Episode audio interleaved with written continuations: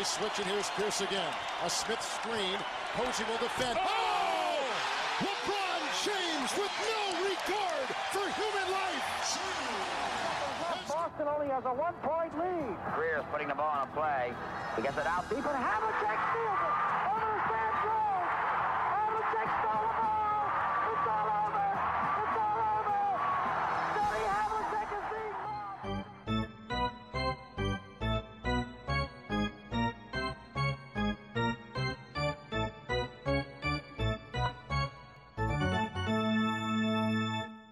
Olá, Quedas. Olá, tudo bem? Tudo bem. Hoje vamos falar do- das escolhas para o All-Star, mais para a parte final do episódio, mas antes disso queria, um pouco à semelhança do último, entrar aqui numa eh, conversa mais abrangente e de importância e imediatismo que a NBA tem, também a importância da representatividade e se deve ser ou não uma representação fiel da, da sociedade. Primeira pergunta que te faço, eh, como adepto dos Magic, é como é que viste este regresso do Jonathan Isaac aos jogos? Finalmente, teve mais de dois anos parado, faz, já fez quatro jogos, poucos minutos. Como é que tu, como adepto dos Magic, estás a olhar para estes cerca de 36 minutos que fez até agora? Hum, eu acho que, que, tal como dizes, é uma questão de representatividade. Hum, no caso dos Magic, pronto, a cumprirem é sempre importante cota de protofascistas na sua equipa. Portanto, acho que é importante, porque isto, isto de ter eh, pessoas que não conversam com o Ben Shapiro, tipo, é para meninos. Os Magic têm um bocadinho de tudo. Eh, temos brancos, temos negros, temos negros que odeiam negros, tipo, é uma maravilha. Somos uma equipa muito inclusiva, até nisso. Portanto, pergunta base para este episódio. A NBA tem 450 jogadores, mais coisa menos coisa, ativos em determinado momento. Uh, obviamente que em 450, olha-me pela percentagem dos Estados Unidos e mesmo para a percentagem mundial, é difícil que em 450 não consigas encontrar representatividade para tudo. Achas que a NBA, que para muitos é um desporto de, de elites, uh, deve ser deve vedar de alguma forma quem é que chega à NBA ou, ou deve olhar apenas para, para o talento? Foi uma conversa que já tivemos muitas vezes com o Kyrie Irving, que jogadores como o Jonathan Isaac nos fazem pensar nisso, tanto que foi, foi pelo Isaac que, que eu comecei a olhar para isto, é até que ponto, numa liga que, por exemplo, com, com o David Stern, talvez tenha chegado aos seus pinkers de tentar moldar os jogadores para salvar a imagem que a NBA tinha com uh, aquela altura do século, início do século XXI e com dress codes muito apertados. Uh, tu és mais conservador, és mais liberal neste tipo de coisas? Qual é que é a tua posição? Uh, que fique bem claro, obviamente, eu estava tipo a ser, para, para os que possam estar a ouvir pela primeira vez, eu estava a ser muito sarcástico em ao Jonathan Isaac.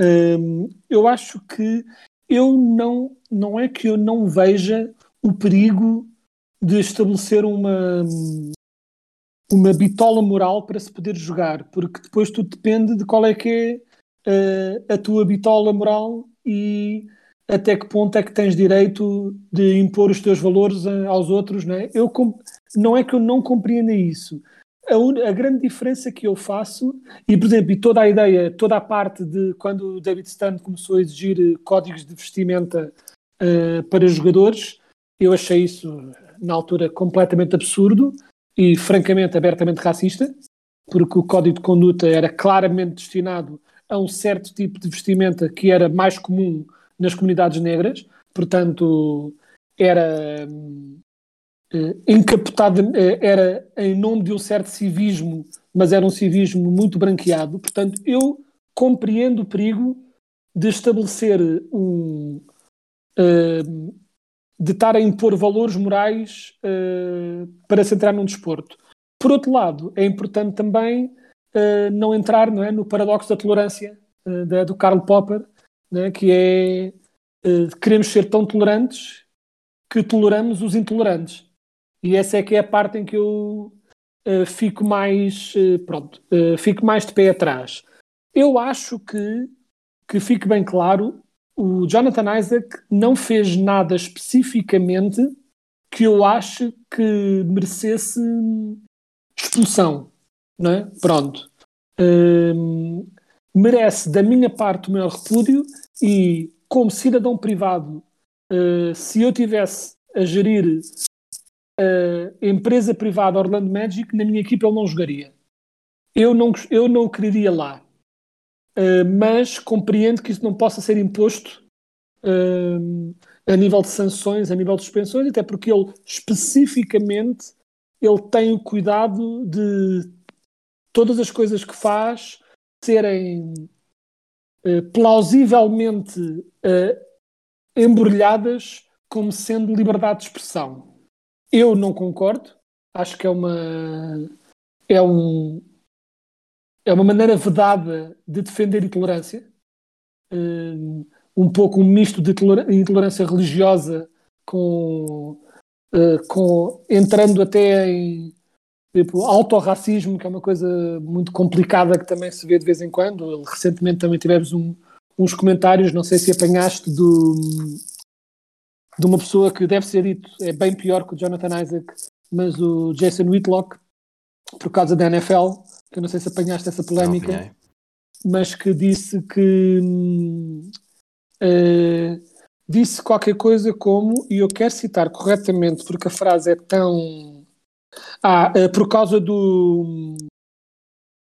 Do, do espancamento do, Tyre, do Tyree ou Tyre Nichols recentemente e que aconteceu porque neste caso específico os polícias eram negros os polícias que o espancaram até à morte. E ele disse que isso aconteceu por causa de mães solteiras negras e que isso, homens negros violentos, é o que acontece quando são criados por mães solteiras negras. E para quem não conhece o Jason Whitlock, o Jason Whitlock é negro. Uh, mas tem-se tornado, mas acima de tudo, é um sedento de fama que encontrou um nicho uh, em que ser um negro que diz quase exclusivamente mal de negros e isso gera polémica e gera views e é assim que ele ganha o seu pão. Obviamente já tem levado, pronto, tem estado a ser muito criticado e é uma frase nojenta de se dizer. E isto para dizer, o Jonathan Isaac nu, nunca chegou ao nível de dizer uma coisa destas, mas andem com Lui com pessoas que dizem isso ou pior e isso a mim incomoda-me como cidadão individual. Mas eu compreendo que seja complicado ditar uma bitola moral dos valores que deves ter quando certas ações concretas uh, são cometidas, merecem ações, ações concretas. O Kyrie, de seu comentários anti, antissemitas, recebeu uh, pronto, um, um castigo uh, como tal que eu achei correto. Alguns acharam excessivo, eu achei até bastante amigo, mas, seja, ações merecem... O Myers Leonard também, não é? Está agora a tentar o Myers Leonard, sim, e o Myers Leonard, que que, não, que fique bem claro que o Miles Leonard se, tipo, levou ou sofreu mais porque não é bom. Ou porque não é bom o suficiente para justificar a chatice. O Kyrie Irving é bom o suficiente para justificar a chatice, o Miles Leonard não é. Isto é uh, o clássico capitalismo em ação. O Kyrie Irving dá dinheiro, o Miles Leonard não dá, portanto o Kyrie Irving justifica tentar navegar o mar das idiotices que ele diz porque o rendimento e o dinheiro que ele traz justifica, entre aspas, a chatice, mas Leonard não, portanto levou o chute e ninguém se preocupou mais com isso. Uh, que fique bem claro né, que isto, uh, entre todas estas conversas de raciais, há também ali um, uma terceira cor, que é o verde, que domina muito estas conversas também, não é? Uh, a nível do dinheiro.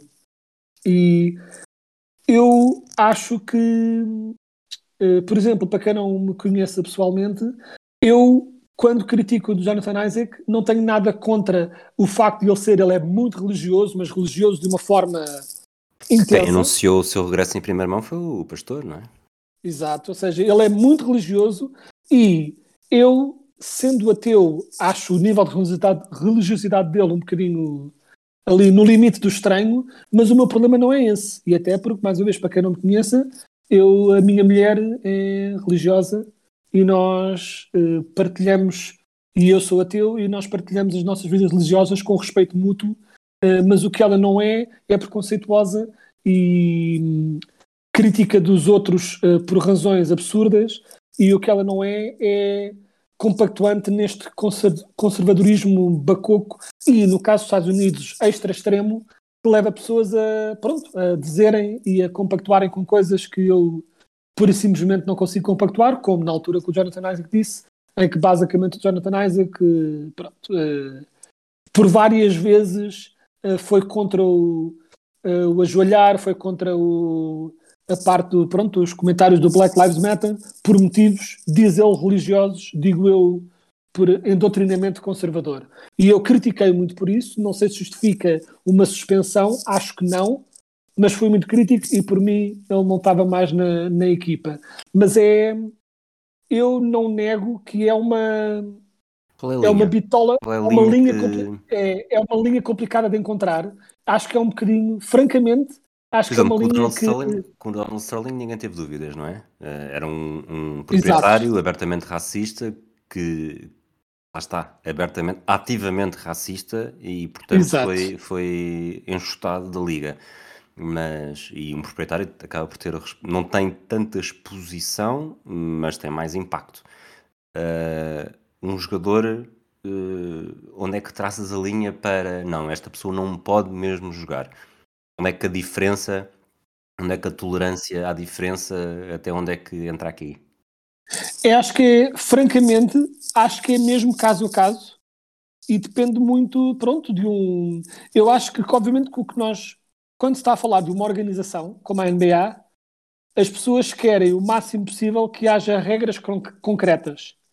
Ou seja, só que é difícil traçar uma regra concreta que traça a linha uh, entre uh, seres religioso e conservador e seres racista ou homofóbico. Há uma linha. E aliás, pode ser racista e homofóbico, ser religioso e conservador, existem-nos muitos, uh, talvez menos percentualmente, mas existem-nos muitos, que fique bem claro também. Mas uh, é difícil de traçar e eu acho que depende muito do que se diz e como. Tanto que o Kyrie Irving já diz idiotices há muito tempo e em nenhum momento se ponderou uma suspensão. E quando, quando disse isto, a reação geral foi que sim, tem de ser.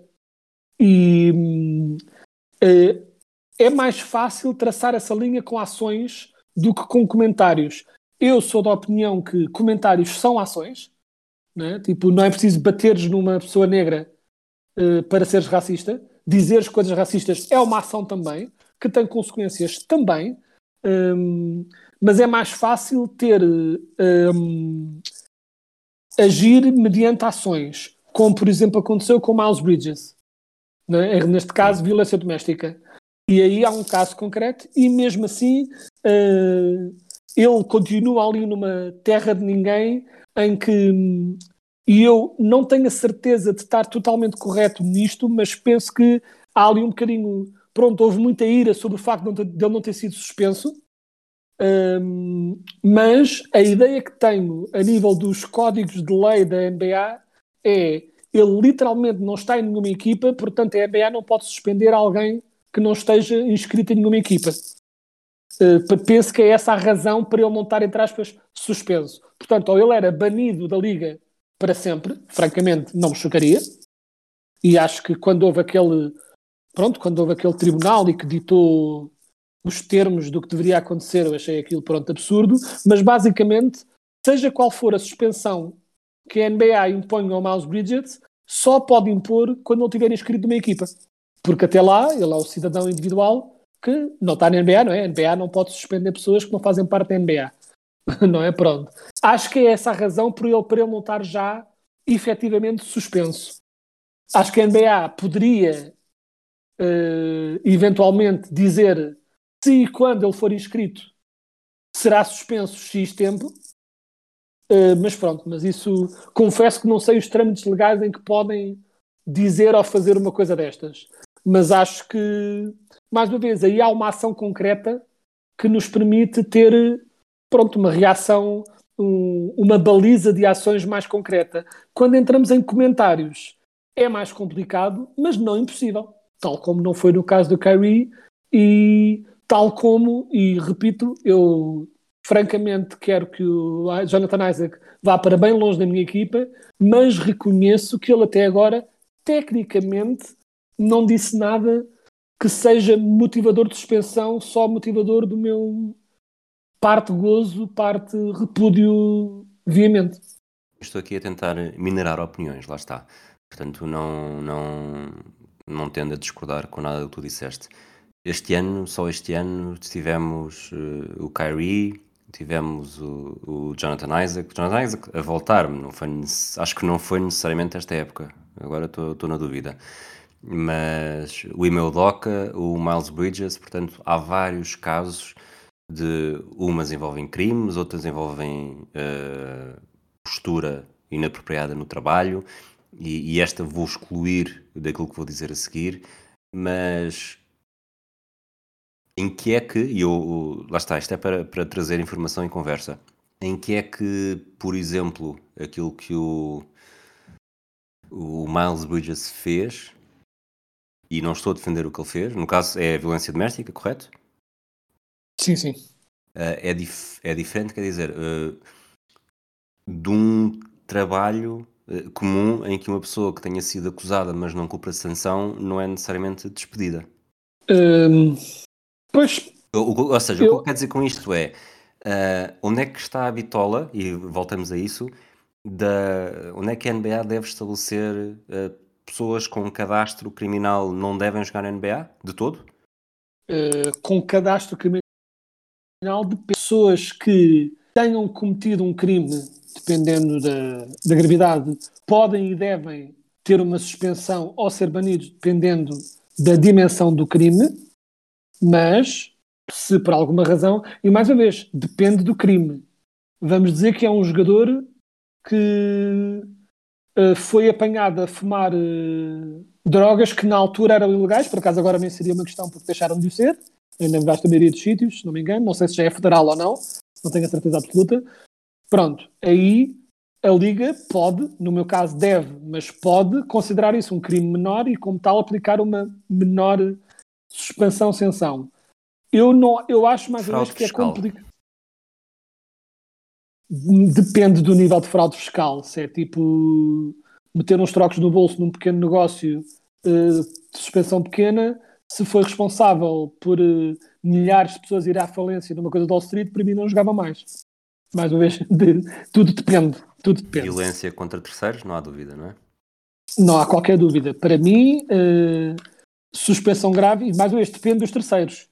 andar à porrada com alguém na rua, suspensão grave uh, violência doméstica em mulheres ou crianças, por mim não tocava mais na bola, isso seria eu. Portanto... E claro, isso obviamente, homicídio nem, nem está na questão, não é? Tipo, uh, felizmente não, não é tipo um caso tipo Jason Hernandez, não é? Tipo da NFL, obviamente que aí Aaron, está Aaron completamente Aaron Hernandez, uh, completamente fora de questão voltar a jogar e independentemente do crime, pronto, da, da pena em si que tem de cumprir uh, pronto, na, na prisão pelo crime que cometeu como é óbvio.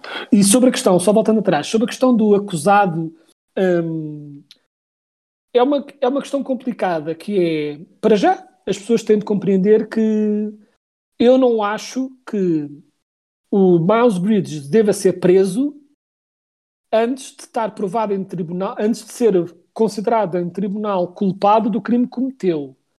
Ser preso e ser suspenso de um trabalho são duas questões completamente diferentes. Porque no caso dele, em que há uh, provas, no, não no sentido legal, mas no sentido de nós todos vimos, bastante concretas, eu acho perfeitamente legítimo que uma empresa privada decida uh, não quer lidar com isto, adeus, foi um prazer. Isso acho que é perfeitamente legítimo, normal, não acho uh, nada estranho, não acho que seja um atentado à liberdade dele, Acho que é uma reação perfeitamente legítima.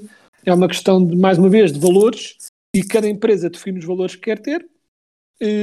Numa empresa minha, esses seriam os valores que eu teria e qualquer empregado meu que eu descobrisse que houvesse indícios muito, muito, muito, muito, muito, muito, muito, muito fortes que cometeu tal coisa, eu automaticamente diria uh, ou deixava de jogar para mim ou ficava suspenso indefinidamente. Eu percebo que a ideia do culpado até prova em contrário, é uma coisa que tira toda a gente do sério, mas eu não arriscaria. Eu não arriscaria, eh, e principalmente até porque quando é indícios violentos, depois há um perigo para as pessoas à volta, eh, se for assédio sexual, idem. Acho que é, é uma questão de responsabilidade corporativa um, para além de toda a questão moral e, e legal. Se Kobe Bryant acontecesse agora, o episódio? Ah, se Kobe Bryant acontecesse agora, teria sido. teria sofrido consequências eh, mais fortes do que sofreu na altura. Não sei se ao ponto de deixar de jogar, porque, mais uma vez, uh, o Kobe Bryant era o Kobe Bryant. Um, né? Se fosse, sei lá, o coitado do homem, vou-lhe agora dizer o nome, mas tipo, se fosse o Sundiata Gaines a ser apanhado na situação, não teria voltado a jogar. Uh, mais uma vez, capitalismo é o capitalismo, mas acho que teria sido. Eu nem sei, eu acho que teria sido pior, sim. Teria havido muito mais pressão para ele uh, deixar de jogar ou ser suspenso muito mais gravemente, mas por outro lado, hoje em dia também parece que em reação a haver mais condenação social, também há toda uma franja de pessoas que, um, independentemente dos indícios, independentemente de tudo, auto automaticamente usam o, a frase ah, isto agora acusa-se toda a gente sem provas nenhumas um, como forma também como forma encapotada de dizerem que não acreditam nas mulheres que se queixam. Que é uma coisa também que é uma. Tipo, os dados indicam que a percentagem de queixas falsas, por exemplo, de assédio, é uh, reduzidíssima, é mínima, e isto sem entrar na quantidade de coisas que acontecem em que não há queixa. Ou seja, se contarmos só contando com as queixas, o número de falsas queixas é uh, percentualmente muito pequeno. E quando digo muito pequeno, estamos a falar de entre 1 a 5%, se tanto. Eu, de uma vez tinha visto os números, era 2 a 3% de queixas falsas.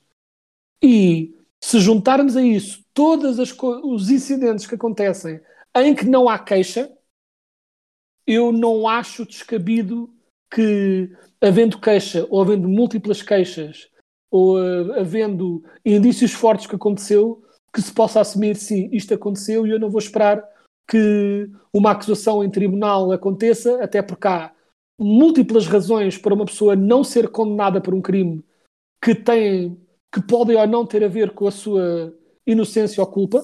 Inclusive é Kobe, uh, não é?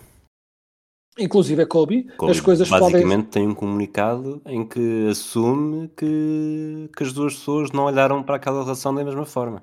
Exato, foi um bocado o que aconteceu uh, neste caso, no, no caso do Cristiano Ronaldo, não foi um comunicado, mas foi uma declaração à polícia em que ele, pronto, em que basicamente ele assume que ela disse que não, mas, uh, mas que lhe parecia que sim, e a coisa passou, não foi a tribunal e seguiu em frente. E o Kobe é a mesma coisa, eu acho que é, é muito no, no caso do Kobe, nós sabemos que aconteceu, não sabemos exatamente o que aconteceu e em que moldes, mas sabemos que aconteceu e que foi muito mal e, e passou. E passou. Pronto, e hoje em dia é cada vez mais, entre aspas, difícil falar da questão porque as pessoas hesitam mais em falar, principalmente depois de uma pessoa morrer e da forma trágica como ele morreu, mas a verdade é que aconteceu e eu lembro de durante muito tempo e é, é triste pensar nisto que era era quase uma piada. Uh, as pessoas que diziam mal do Kobe falavam, tipo, denominavam-no como violador, mas era uma coisa que, sendo uma Apenas crítica. para atacar o seu estilo de jogo, não para. Era mais tipo. Ah, tu, gost, tu gostas do violador, tipo, mas não era, não era no sentido solene e grave do que essa afirmação inclui, era mais no sentido de eu não gosto do Kobe, portanto vou chamá-lo de violador. E isto via-se muito, aconteceu. Conheço pessoas que o, que o fizeram. Um, tal como conheço pessoas que são pessoas socialmente muito ativas, que uh, põem o dedo na ferida em questões incómodas constantemente e porque gostavam do Kobe, uh, não é que defendessem, mas preferiam não falar do assunto. E isto acontece uh, muitas vezes. E, é uma, e eu percebo que não podemos estar constantemente, a toda a hora, um, a pôr o dedo em todas as feridas. Não há dedos suficientes para as feridas que existem. Eu compreendo. Mas é. E nós temos que escolher as batalhas que lutamos, não é? Mas essa escolha deixa muitas injustiças por sanar, sem dúvida nenhuma.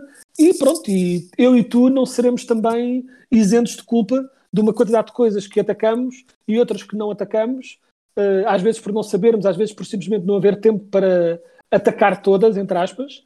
E eu compreendo que também ninguém quer viver num mundo em que toda a hora estamos só constantemente um, a falar destas coisas. Nós temos de conseguir viver a nossa vida de uma forma relativamente pacífica, mas que isto leva a muitas injustiças uh, que são uh, contínuas. É, e voltando à pergunta original, acho que a razão porque eu não me sinto assim tão mal de alguns jogadores perderem o seu ganha-pão antes de serem condenados em tribunal é porque, francamente, hum, a quantidade de pessoas que a quantidade de vítimas que não, não, têm, não chegam sequer perto de ver eh, justiça em relação aos crimes que foram cometidos com elas uh, é tão maior do que o ocasional jogador que perdeu a sua capacidade de jogar um desporto milionário porque, porque ninguém, o quis, ninguém o quis contratar, apesar de ele tecnicamente não ter sido condenado em tribunal, vou ser sincero, vou pegar no violino mais pequeno do mundo e chorar por ele um bocadinho e seguir em frente com a minha vida. Vamos então falar de coisas um bocadinho mais alegres. Já temos o 5 inicial para o fim de semana All-Star. No este, uh, Giannis, Kyrie, Donovan Mitchell, Kevin Durant e Jason Tatum. No oeste, LeBron James, Nikola Jokic, Steph Curry, Luka Doncic e Zion Williamson. Surpreendeu-te alguma coisa? Uh, diria que hum, surpreendeu-me QB por causa da lesão, mesmo assim o Zion Williamson ter uh, conseguido entrar, por assim dizer mas aí é simplesmente um, pronto, um, uma consequência uh, pronto, do quanto os fãs gostam dele. E também, deve ser dito, o Zion Williamson, apesar de ter pronto, comparativamente poucos jogos em relação a alguns outros jogadores, quando jogou, jogou muito bem, mostrando mais uma vez aquela relação complicada que temos com o Zion, que é ele de facto é um jogador incrível. Um, e quando ele estava a jogar, os Pelicans estavam muito bem, chegaram a estar em terceiro uh, na Conferência Oeste e desde que ele saiu, desde que ele tem estado lesionado, tem um bocado vindo a cair a pique, o que mostra de facto o talento dele. E depois do outro lado, não é uma questão de ser surpresa ou não surpresa, é, tínhamos que ia acontecer uma injustiça a este, no frontcourt, porque qualquer jogador que ficasse de fora ia ser injusto, sobrou para o Embiid, em grande parte porque por menos uh, peel em relação aos fãs, uh, foi, foi o que acabou por ditar um bocadinho uh, o, pronto, a sina do Embiid. Uh, a nível de pura justiça, indo aos detalhes, já tive esta conversa nos fóruns também, indo aos detalhes de uma forma completamente. Um, talvez fosse o Yannis dos quatro entre Durant, Tatum, Yannis e Embiid, o Yannis talvez tivesse o argumento mais fraco desses quatro para estar lá. Por outro lado, os fãs gostam dele, e isto é um jogo para os fãs. E por outro lado, acima de tudo, acho que é uma questão de detalhes e, em última instância, uh, o argumento quem é o melhor jogador, ponto, também é um argumento válido nestas questões. E é, seria estranho, né, tipo, apesar da época, a nível desta época específica, eu diria que o Yannis estaria provavelmente em quarto atrás de Durant, Tatum e Embiid, mas a nível de quem é o melhor jogador desses quatro, para mim é claramente o Yannis, portanto também não me choca, não acho que seja uma coisa horrenda e nem acho que justifique as declarações idiotas lá do. Não sei se quererás falar disso também a seguir, mas pronto, ou seja, não acho que seja uma surpresa gigante aqui nesse sentido. Não, vamos, vamos avançar, até porque hum, há uma mudança este ano, uma mudança que eu acho bastante interessante. As equipas só vão ser não é bem sorteadas, mas ditadas entre os dois capitães uh, minutos antes. Portanto, eu diria que acho que a probabilidade do MVP desta final ser o décimo a ser escolhido uh, é maior do que em outras situações, porque não vai ter tempo para, para esfriar os ânimos depois de ter visto uh, ter sido o último a ser escolhido, lá está, ter ficado para o fim, uh, porque é tudo desde o momento em que não é necessariamente gozar contigo, mas deixar-te para o fim até começar o jogo é muito mais curto, portanto mais facilmente ainda ficas com aquela com aquela noção de que ninguém me quis escolher, portanto tenho mais a provar. Portanto, achas que estás portanto a dizer que o, o MVP de, deste All-Star Game vai ser o Donovan Mitchell, não é? É isso. Achas que o Donovan Mitchell será o décimo? Acho que será o décimo. Não tu, francamente, estou é assim, a olhar. Não vão ser estes 10, não é? Em princípio, podemos ter aqui algumas ausências por lesão. Uh, pronto, uh, retirando assim, uh, se o Zion não estiver disponível para jogar e entrar os Sabonis, então acho que é o Sabonis. Uh, sem desprimor para o Sabonis, que acho que merece cá estar e provavelmente uh, com a nível de por merecer do que fez esta temporada, até provavelmente teria sido ele o, tit o titular em vez do Zion, e acho que será ele o escolhido se o Zion não puder jogar.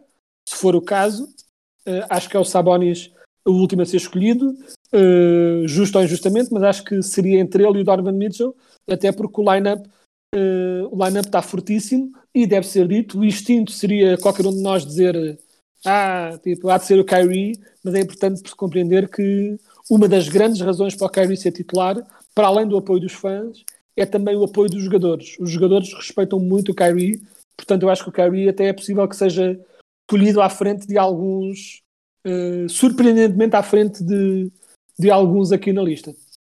Portanto, acho que seria talvez se o Durant, uh, porque o Durant está lesionado neste momento, uh, se o Durant também não jogar, estará lá o Embiid e o Embiid é capaz de ser escolhido também bem alto. Portanto, diria que se entrarem uh, Embiid para o lugar do Durant e Sabonis para o lugar do Zion, acho que é o Sabonis o último a ser escolhido. Se por alguma razão se mantivesse como está agora, acho que seria o Donovan Mitchell.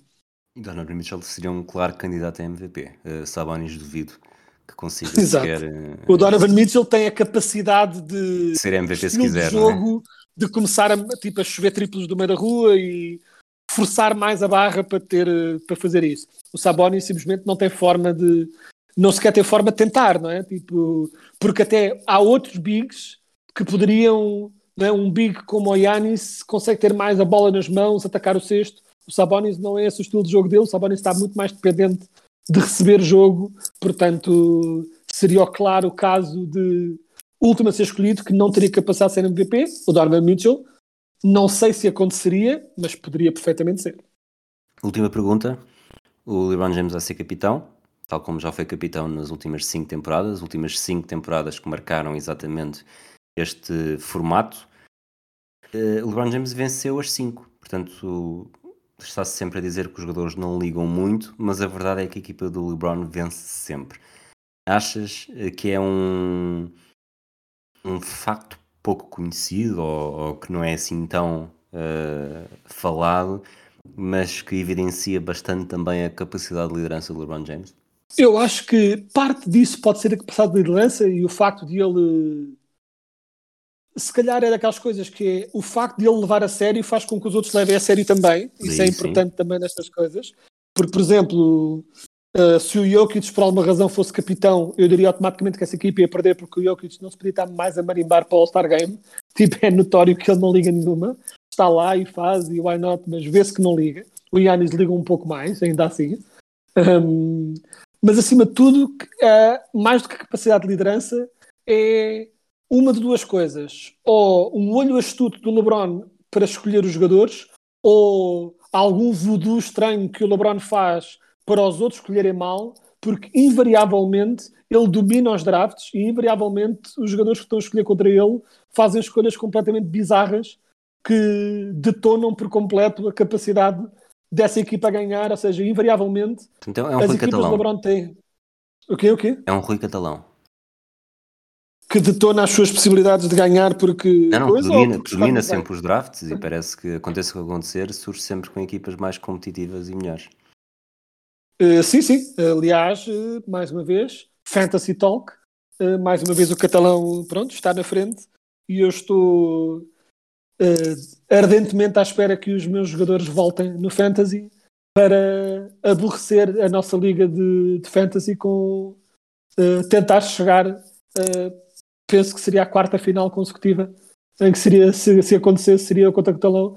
Uh, acho que o Catalão está fortíssimo, o Catalão escolhe sempre bem e é pronto, é um, É um é um chato James. caraça.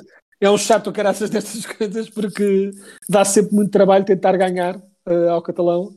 Uh, pronto, e cá estou para tentar, mas pronto, para mal dos meus pecados, tenho um, Carl Anthony Towns e Zion Williamson na equipa, portanto tem sido assim um pouco, um pouco complicado uh, navegar a, a coisa este ano, mas cá, cá, vou, cá vou tentando. Pronto, já fizemos esta comparação só para cumprir a cota Ricardo Brito Reis. Está feito o episódio. Abraço quedas. Uh, não, não, deve ser dito que uh, não. Se é, se é, para fazer isso, temos de fazer a coisa bem. Eu diria que. Então, o Rui Catalão é o LeBron James. Não, o Rui Catalão, mais do que isso, o que ele é, ele é uma espécie de. Uh, ele é um. Ele é um Mourinho destas escolhas. Um, alguém que sabe escolher os jogadores e sabe como montar uma equipa para servir os seus propósitos, mas depois, ao fim de algum tempo, uh, irrita toda a gente. Muito bem. Abraço, quedas. Abraço a todos aqueles que nos ouvem. Até à próxima.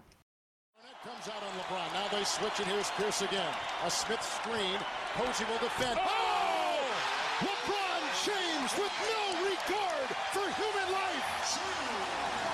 Boston only has a one-point lead. Greer's putting the ball on a play. He gets it out deep, and Havlicek steals